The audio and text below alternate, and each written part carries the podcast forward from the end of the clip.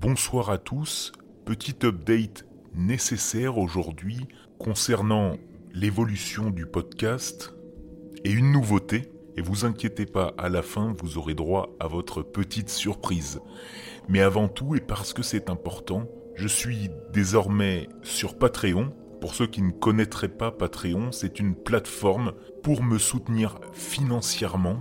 Comme vous le savez, la recherche d'histoire, le récit, la recherche de témoignages, la construction d'une identité graphique et du site, tout cela prend du temps. Et comme vous, j'imagine, j'ai un job à côté ou pour d'autres des études. C'est pourquoi j'ai sincèrement besoin de votre aide sur le Patreon que j'ai ouvert.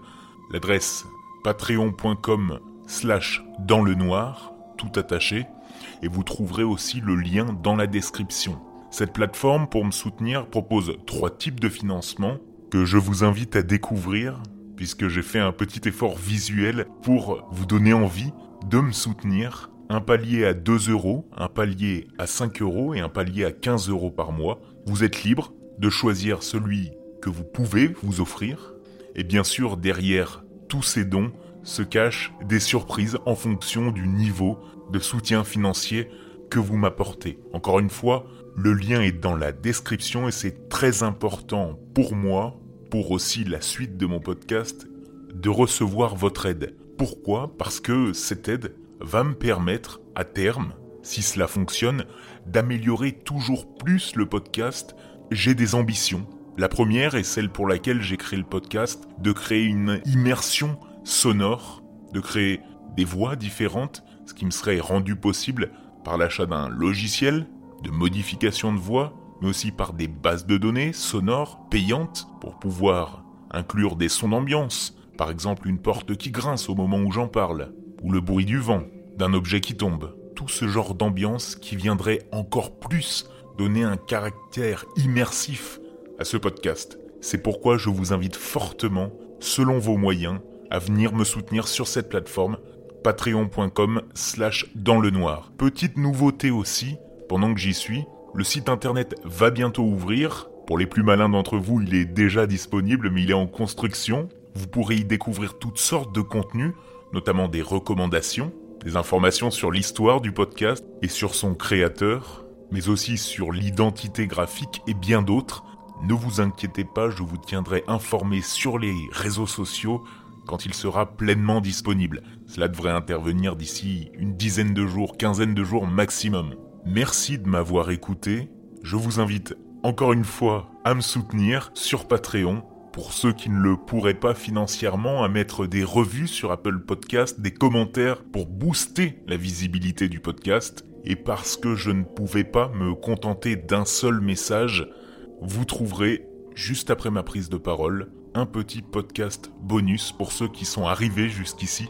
Et je le verrai dans les statistiques. Tout de suite, une minifique en plus de celle du jour pour votre plus grand bonheur, je l'espère, une minifique à écouter dans le noir.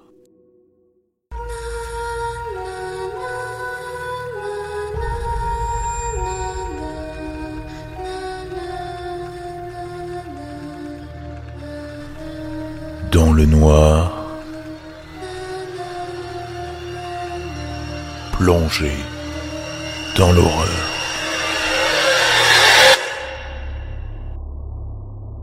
Cela fait maintenant plusieurs mois que ma chère Mia m'a laissé tomber du jour au lendemain. Je ne sais pas avec qui, ni où, ni pourquoi. Suite à cette brutale rupture, je suis tombé en dépression. Mon psy m'a conseillé de régler mes problèmes moi-même. Oui, c'est un incompétent, mais il fait partie d'une association caritative, donc il est gratuit. Il paraîtrait que ça aiderait à redevenir heureux et en bonne santé mentale. J'ai donc suivi son conseil, et je rédigerai ma progression sous forme de journal, pour ne pas perdre de temps. Si quelqu'un trouve ce carnet, il est prié de me le rendre aussi vite que possible, sans poser de questions. Jour 1. J'ai entrepris de parler à tous ceux que Mia a pu connaître pour apprendre un maximum d'informations et ainsi caresser l'espoir de retrouver ma femme. J'ai déjà une piste. L'enfoiré qui a volé l'élu de mon cœur s'appelle Kevin et il habite à Marseille. Un cassos bien cliché. Je suis tellement excité à l'idée de retrouver ma compagne que je mange même plus. Ma dépression aide aussi, c'est vrai. Jour 2. Je continue mon enquête 23 heures sur 24 avec juste une heure pour dormir. Le café, c'est incroyable.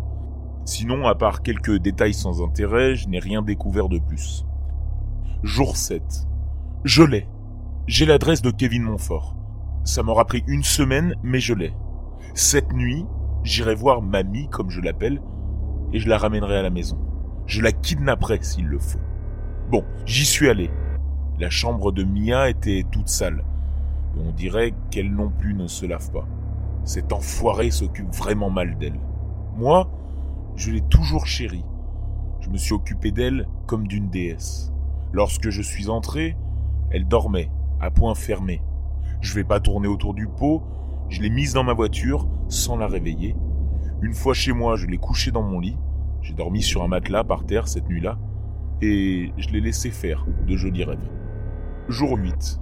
J'ai réveillé la femme de ma vie avec un petit déjeuner au lit et lui ai calmement expliqué tout ce que j'avais fait pour elle.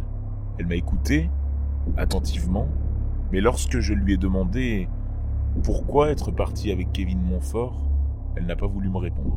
Je pense qu'elle commence à réaliser que c'était une erreur d'être parti. Je me suis occupé d'elle toute la journée et on a fait toutes sortes d'activités ensemble. J'ai mangé pour la première fois depuis très longtemps. Je suis aux anges. Jour 9. J'ai appelé mon psy pour lui dire que je n'avais plus besoin ni de ses services, ni de ses médicaments. Bien sûr, il a tout de suite objecté, mais je connais les docteurs, ce sont des vrais sacs à foutre. Sinon, j'ai reçu un autre appel de Kevin. J'ignore comment il a obtenu mon numéro, mais il voulait revoir Mia. La bonne blague. Je lui ai dit qu'il pouvait aller se faire foutre. Il ne la volera pas deux fois. Jour 10. J'ai demandé à ma femme de me faire l'amour. Et elle a accepté. C'était magique. Elle est si belle, voluptueuse, sensuelle. Et elle sait comment se comporter au lit. Je crois que je peux dire, sans trop me mouiller, que je ne suis plus dépressif. Je vais d'ailleurs arrêter l'écriture de ce journal. Jour 15. Je veux que Kevin meure dans d'atroces souffrances. Cette enflure m'a enlevé ma chair et tendre à nouveau dans la nuit. Il est entré chez moi avec les flics pour la reprendre. Et maintenant, j'ai un procès au cul. Saloperie de croque-mort.